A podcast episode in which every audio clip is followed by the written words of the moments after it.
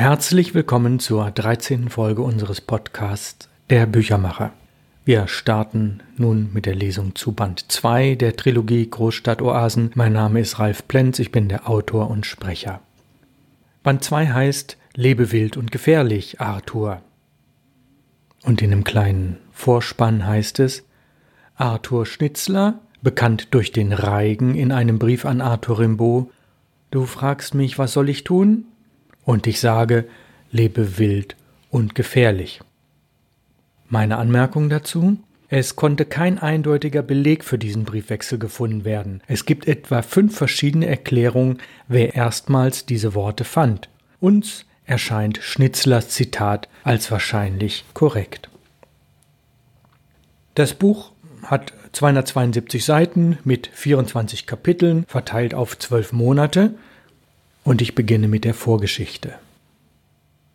Sperrmüllkultur, besetzte Wiesen und Demonstrationen um besetzte Häuser, der hochansteckende Typovirus und die Punks vom Spritzenplatz, die linksalternative feministisch bewegte Szene, eine Diva, eine Datenmaschine und die schwarze Kunst sind aus der Sicht von sechs Freunden in Hamburg wichtige Zutaten für das Jahr 1984.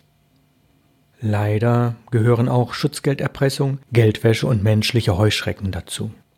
Sie passen nicht ganz ins Wohlfühljahr 1984, denn für nahezu alle beteiligten Personen sind die Ereignisse dieses Jahres richtungsweisend, aufregend, manchmal wild, nur selten gefährlich.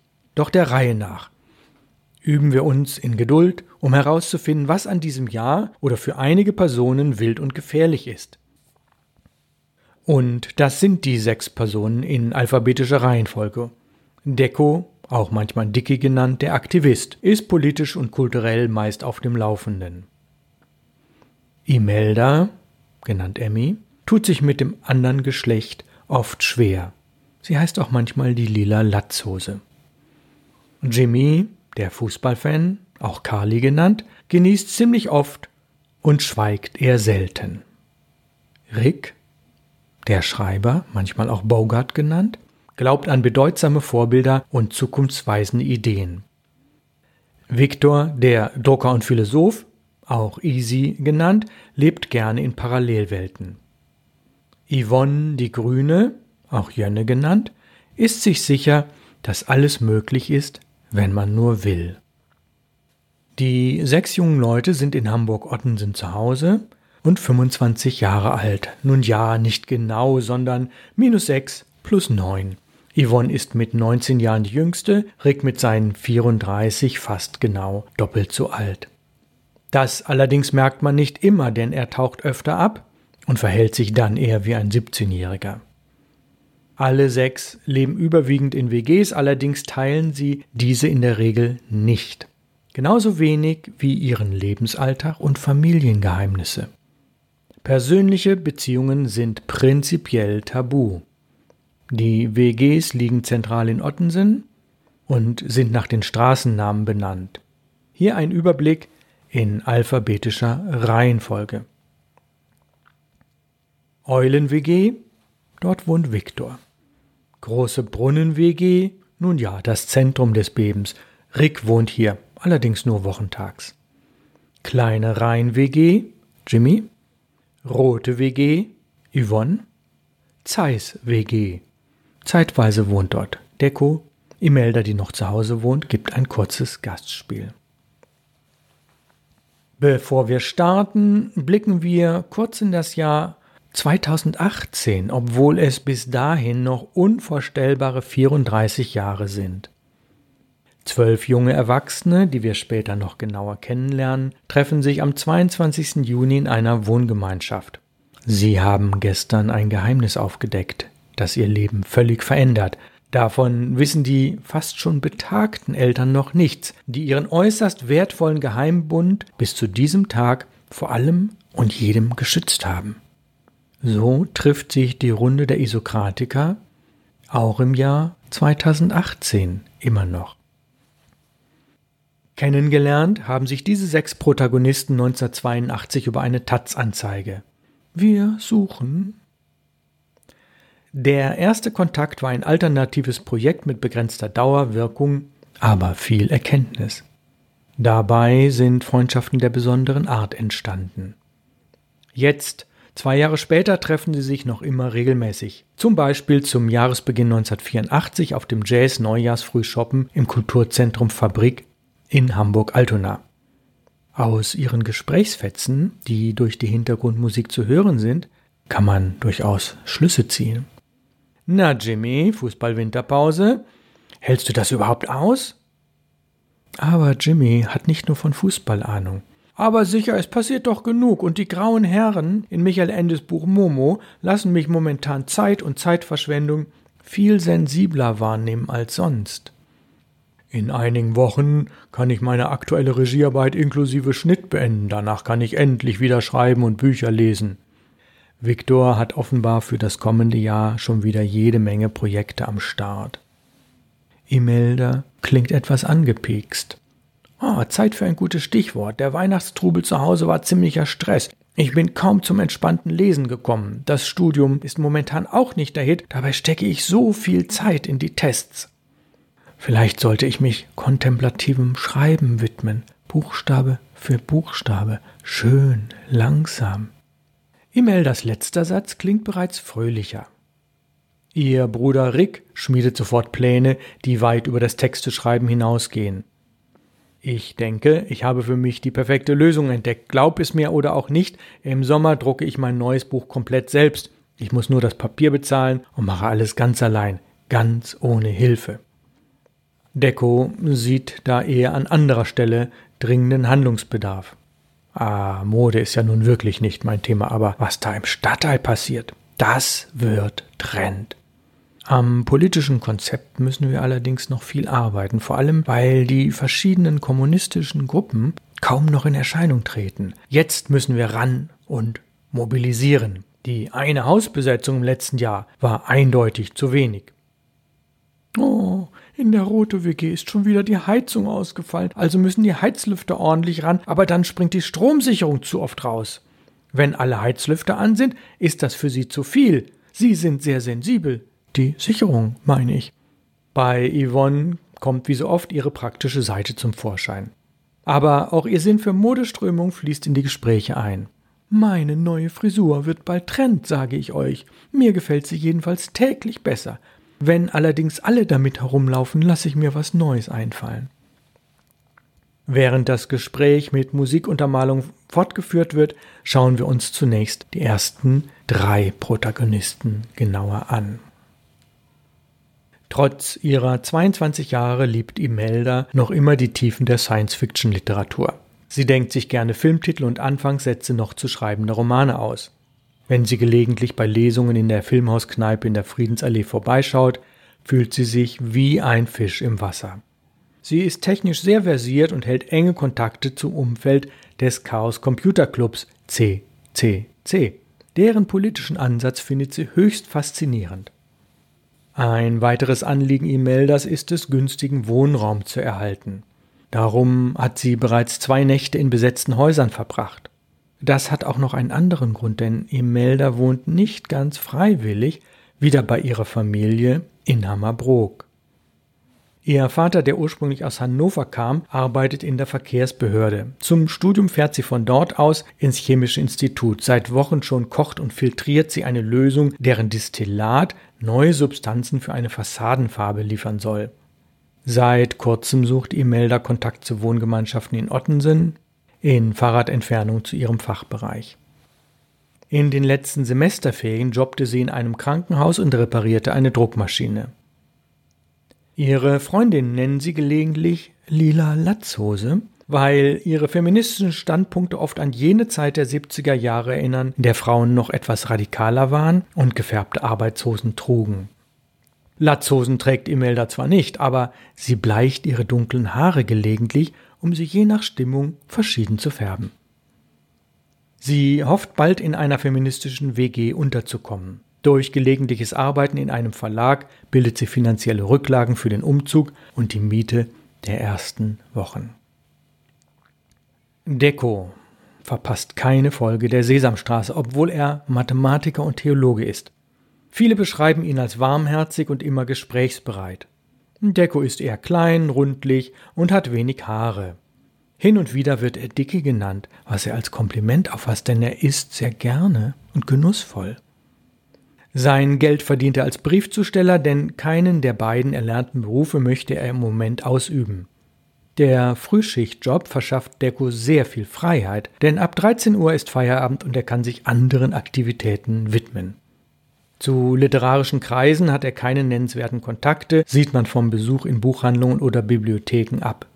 Wenn er abends nicht unterwegs ist, schreibt oder lektoriert der dudenfeste gebürtige Wiener gerne Texte der verschiedensten Sorten.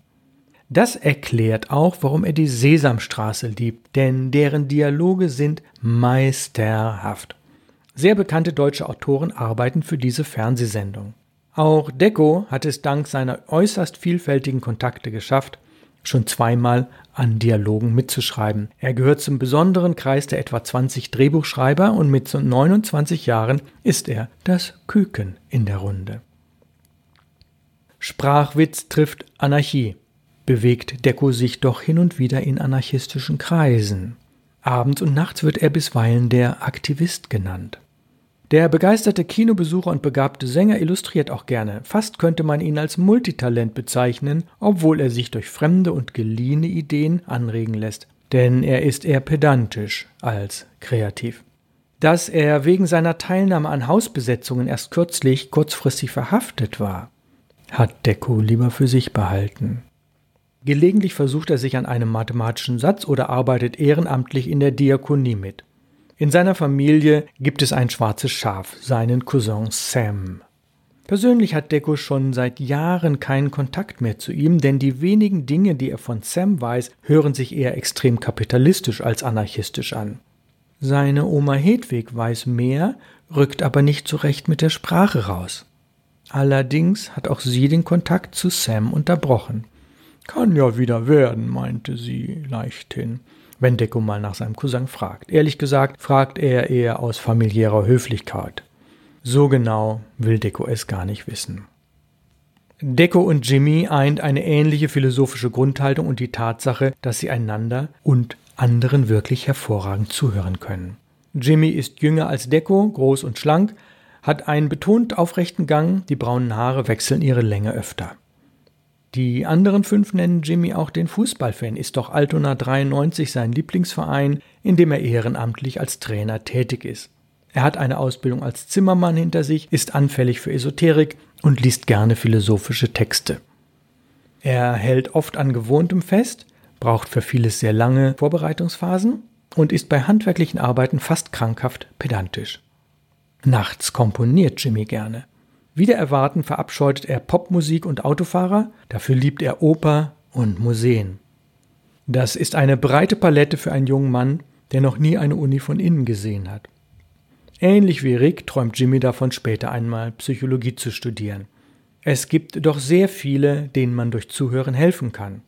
Und er hat herausgefunden, dass man an der Fachhochschule ohne Abitur BWL studieren kann. Das wäre ein erster Schritt in Zukunft. Sein derzeitiger Job als Sachbearbeiter in einem Dentalzulieferungsbetrieb in Ottensen kostet Jimmy nicht sehr viel Kraft. Er arbeitet nur sechs Stunden täglich. Seine Energie braucht er fürs Nachdenken über philosophische Grundfragen und dafür, in den Wintermonaten nach der Arbeit Kohlen einzukaufen und fünf Stock hoch zu seiner Altbauwohnung zu schleppen. Das ist eine sportliche Herausforderung und spart viel Geld für eine elektrische Heizung. Die eingebaute Nachtstromspeicherheizung hat er schon vor vier Jahren stillgelegt. Was für ein Glück, dass der Kohlenhändler nur eine Straße entfernt sein Lager hat und der alte Kohleofen beim Wohnungsbezug noch vorhanden war.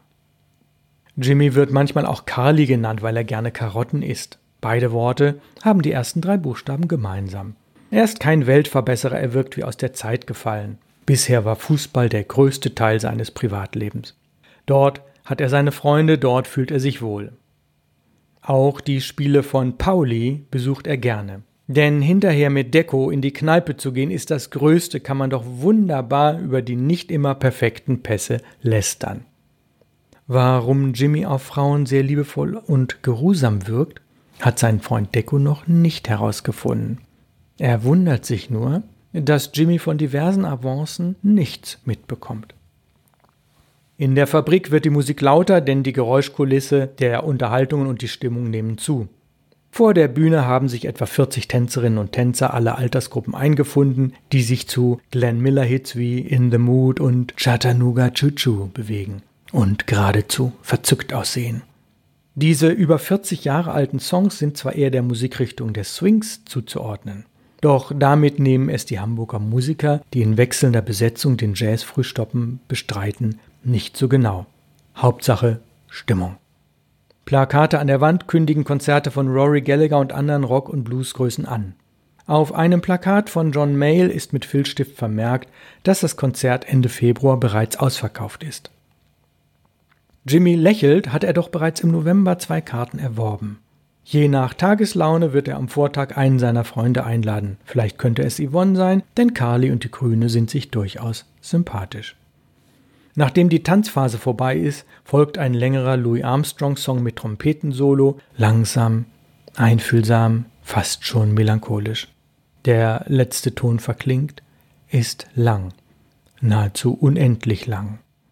Da nun die Pause kommt, können wir uns der ausführlichen Beschreibung der letzten drei Protagonisten widmen. Glücklicherweise ist keiner Raucher und verschwindet nach draußen. Dunkle Locken und ein hilfsbereites Wesen, das sind zwei Merkmale, die Rick gut beschreiben. Er ist mittelgroß und feiert im nächsten Jahr seinen 35. Geburtstag, doch davon will er gar nichts wissen. Eigentlich wohnt er in Hannover, wochentags arbeitet er in Altona, Altstadt. Abends ist er dann glücklicher Kommunade in einer 16-köpfigen WG in der großen Brunnenstraße in Ottensen in einer Fabriketage. Seit kurzem trägt er einen beim Sperrmüll entdeckten waschechten Bogart-Schlapphut mit extra breiter Krempe. Seitdem findet Rick, dass Bogart und er ein gutes Team sind. Schon dreimal wurde er von Yvonne mit Bogart angesprochen, das gefällt ihm. Rick macht Dinge langsam, plant langfristig und ist sehr hilfsbereit. Gelegentlich gibt es echte Lücken. Da taucht er für einige Zeit ab und ist für niemanden erreichbar. Hatte er sich vorher verabredet, sagt er das Treffen kurzfristig ab. Ist es unumgänglich, entscheidet er Dinge sehr schnell und sicher. Wenn er eine Entscheidung doch widerruft, sind es nachvollziehbare Irrtümer, die er gerne eingesteht. So ehrlich ist er. Er wird in seiner WG der Schreiber genannt. Warum, weiß keiner so recht. Seine Ausbildung als Buchhaltungsfachkraft, Steuerberater, Gehilfe und Werkzeugbauer rechtfertigt den Spitznamen nicht dass er, der wegen der Arbeit und auch, weil seine Schwester Imelda hier einen Studienplatz bekam, aus Hannover nach Hamburg gekommen ist, gerne viel liest und als Hobby die Kalligraphie entdeckt hat, vielleicht schon ein wenig. Rick muss noch die Frage klären, die ihm beim Morgenkaffee um elf Uhr durch den Kopf ging. Können Wörter von einem Manuskript zum anderen wandern? Regen nebeneinander stehende Bücher, wie er in einer Kurzgeschichte aus dem Buch Lesebach erfahren hat, sich gegenseitig zu einem engen Austausch an, so dass sich Karl Marx und Heinrich Böll wirklich unterhalten oder gar verstehen?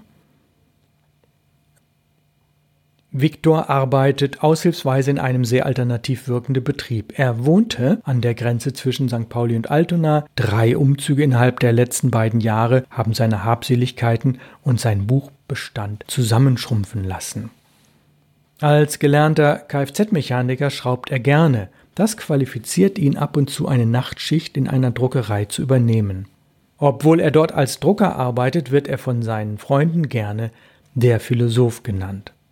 Da er mit seinem Moped, einer besonderen 750er Honda-Maschine, gerne ins alte Land fährt, schmunzelt er, wenn Jimmy ihn Easy nennt, in Anlehnung an den Film Easy Rider. Statt Bob Dylan schrieb damals Roger McGinn von der Band The Birds einen Teil der Filmmusik und diese Gruppe interpretierte beispielsweise auch den Song Wasn't Born to Follow. Für Victor ist es einer seiner Lieblingssongs, auch wenn der Film schon rund 15 Jahre alt ist. Victor ist 26, durchschnittlich groß und wirkt unauffällig bis auf seinen meist zu langen Bart. Warum er trotz scheinbar dreckiger Arbeit an der Maschine grundsätzlich in weißer Kleidung erscheint, und keinen Kittel beim Drucken benutzt, weiß nur er. Allerdings wurde in den letzten sechs Jahren nie eine seiner weißen Jeans beim Arbeiten schmutzig. Woher Viktor seine Druckkenntnisse hat, bleibt im Dunkeln. Manche munkeln, er hätte sie im Jugendknast erworben, aber niemand wagt zu fragen und er spricht darüber nicht. Viktor liest viel, obwohl er tagsüber wenig Zeit hat, weil er für die Blaufilmproduktion im Filmhaus projektweise als Regisseur arbeitet. Ah, sein Vorbild ist natürlich Dennis Hopper, der Easy Rider Regisseur. Wer sonst? Beim gestrigen Gespräch mit Jimmy, dem Fußballfan, konnte Easy nebenher mit genialen Marketingideen für sein neues Videoprojekt aufwarten. Yvonne ist familienliebend, obwohl sie mit ihren 19 Jahren schon in der vierten WG und nicht mehr bei den chaotischen Eltern wohnt. Noch ist sie beruflich wegen ihrer Kreativität etwas orientierungslos, aber das fünfte Praktikum dauert nun schon mehr als fünf Monate, das lässt hoffen. Der Bioladen, in dem sie fast schon lebt, bringt ihr viel Wissen, Kontakte und Freude. Morgens startet sie ihren Weg in der Rote Straße, wenn auch selten vor 12 Uhr. Ihre blonden glatten Haare werden alternativ in Form gebracht, das jeweils farblich passende indische Wickelkleid wird herausgesucht und sie entscheidet sich zwischen zehn verschiedenen Sandalen, etwas anderes kommt nicht an ihre Füße. Diese Vorliebe stammt noch aus ihrer Zeit im alternativen Schuhladen. Yvonne wird von ihren Verwandten und Freunden Jönne oder die Grüne genannt, mehrdeutig und doch eindeutig. Sie konnte mit Nebenjobs momentan ihr Haushaltsgeld so aufbessern, dass sie über weitere Sandalen oder sogar über einen Kurzurlaub in Spanien nachdenkt. Die Busse fahren immer Mittwochnacht ab Hamburg los, Rückkehr ist Sonntagnacht. Als Künstlerin liebt sie die südliche Sonne und die Männer. Ob sie Jimmy mal anspricht, gelegentlich mitzukommen? Doch damit blitzt sie bei Jimmy ab, der ganz pragmatisch meint, Freitag spielt St. Pauli und Sonntag früh Altona 93. Da lasse ich doch kein Spiel sausen, auch wenn ich dich wirklich nett finde. Bevor wir also in die Ereignisse des Jahres 1984 starten, blicken wir in die Zukunft, das Jahr 2018, obwohl es bis dahin noch unvorstellbare 34 Jahre sind. Zwölf junge Erwachsene treffen sich am 22. Juni in einer Wohngemeinschaft. Albert 22, Ariadne 24, Konstanze 26, Cosima 25, Harry 19, Hermine 18, Kolja 21, Konstantin 28, Lina 24, Linus 28, Tintin 25 und Victoria 18. Sie haben gestern ein Geheimnis aufgedeckt, das ihr Leben völlig verändert. Davon wissen ihre Eltern Deko, Imelda, Jimmy, Rick, Victor und Yvonne nichts die ihren äußerst wertvollen Geheimbund bis zu diesem Tag vor allem und jedem verborgen hatten. Das war ein relativ langes Einstiegskapitel in Band 2 der Trilogie Großstadtoasen. Ich grüße Sie herzlich aus Hamburg, freue mich, wenn Sie nächste Woche den nächsten Podcast, die Folge 14, hören werden und grüße Sie herzlich. Wer noch ältere Folgen nachhören möchte, die gibt es auf der Website www.input-verlag.de. Dort den Menüpunkt anklicken Podcast der Büchermacher.